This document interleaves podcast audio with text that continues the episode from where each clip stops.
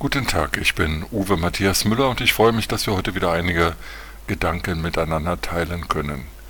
Für viele Deutsche war bis zum Ende des Krieges Adolf Hitler der Mann, der ihnen Arbeit, Brot und Autobahnen gab. Man muss sich vorstellen, dass ja nicht alle in Berlin, Hamburg, Dresden lebten, in Städten, die von den Alliierten bombardiert wurden. Viele lebten auch auf dem Land, bekamen vom Krieg eigentlich nicht so wahnsinnig viel mit und äh, erlebten auch Judenverfolgung und die Verfolgung politisch Andersdenkender eher aus der Ferne. Und wenn sie es dann bemerkten, hielten sie es gar nicht für möglich, dass der Mann, der ihnen, wie gesagt, Brot, Arbeit und Autobahnen gegeben hatte, äh, schuld an diesem System sein könnte. Er war der Führer und so war dann ein beliebter Spruch, ja, wenn das der Führer wüsste. Die Umgebung, seine Kamarilla, das waren die Bösen. Viele kannten zwar den Namen Bormann nicht oder auch Himmler, aber es konnte eigentlich gar nicht anders sein, als dass die anderen die Bösen waren und Hitler der Gute. Heute Nacht hat nun der amerikanische Geheimdienst oder einer von vielen amerikanischen Geheimdiensten veröffentlicht, dass Putin von seinen eigenen Leuten hinters Licht geführt worden wäre. Hätte er denn gewusst, dass die Ukraine eigentlich gar nichts Böses gemacht hätte, hätte er gewusst, dass die ukrainische Armee und die ukrainischen Bürger seine russische Invasions- und Aggressionsmaschine nicht mit offenen Armen empfangen würde, ja, dann hätte er den Befehl zum Aggressionskrieg, zum völkerrechtswidrigen Überfall auf die Ukraine gar nicht gegeben. Und wenn er heute wissen würde, wie schlecht es um die Moral seiner Truppen stünde und wie schwer sie es hätten, dann würde er wahrscheinlich sagen, liebe Jungs, kehrt heim, es war alles ein großer Irrtum.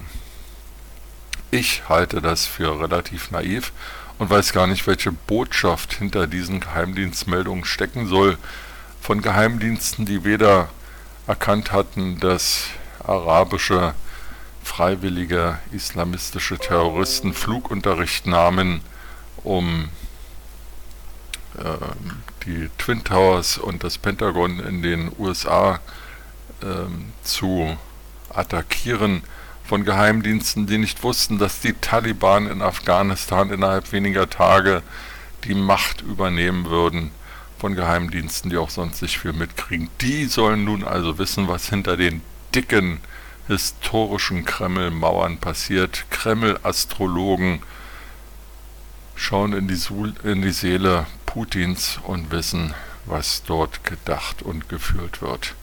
Ich halte das für absurd und auch für irrelevant, weil der Krieg in der Ukraine, er fährt fort, er wird kommandiert von dem früheren Geheimdienstchef, der Wladimir Putin ja auch war.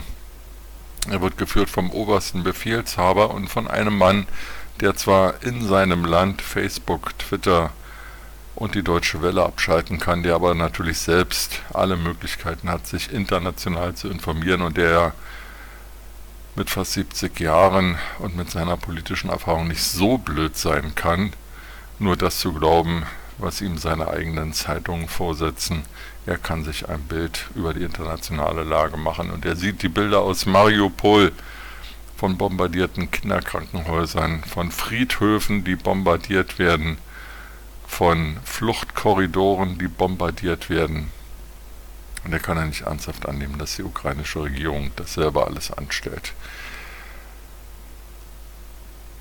Ich glaube, man muss sich verabschieden von einer gewissen Sorglosigkeit und Naivität der Betrachtung der Lage. Wladimir Putin ist das, als was er bezeichnet wird, ein Kriegsverbrecher. Das Leid, das er über die Menschen in der Ukraine bringt, ist unermesslich groß. Und jede falsche Rücksichtnahme auf das Seelenbefinden des Machthabers im Kreml ist sicherlich unangemessen. Gestern war übrigens auch ein ganz schlechter Tag, was die Wirtschaftsnachrichten anbelangt. Unsere Wirtschaft wird nicht so stark wachsen wie prognostiziert. Sie wird vielleicht sogar aufgrund des Ukraine-Krieges schrumpfen. Die Inflation erklimmt ungeahnte Höhen. Inflation bedeutet, dass man für einen Euro weniger Waren bekommt.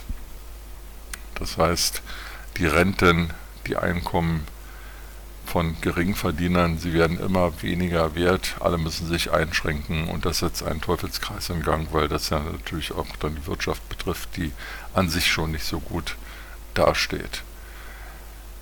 Putin hat angekündigt, kein Gas mehr liefern zu wollen, keine Kohle, kein Öl. Gestern hat er das wohl angeblich in einem Telefonat mit Bundeskanzler Olaf Scholz wieder zurückgenommen. Der drängt nun darauf, das schriftlich zu bekommen, als ob sowohl das mündliche als auch das schriftliche Wort von Putin noch irgendetwas wert sein. Also bitte aufhören mit Naivität, einstellen auf das, was ist und nachdenken über die nächsten Schritte. Das wäre doch mal eine tolle Perspektive für uns und für unsere Regierung. Mit diesen Gedanken in den Tag wünsche ich Ihnen eine gute Zeit und freue mich, wenn wir uns bald wieder hören.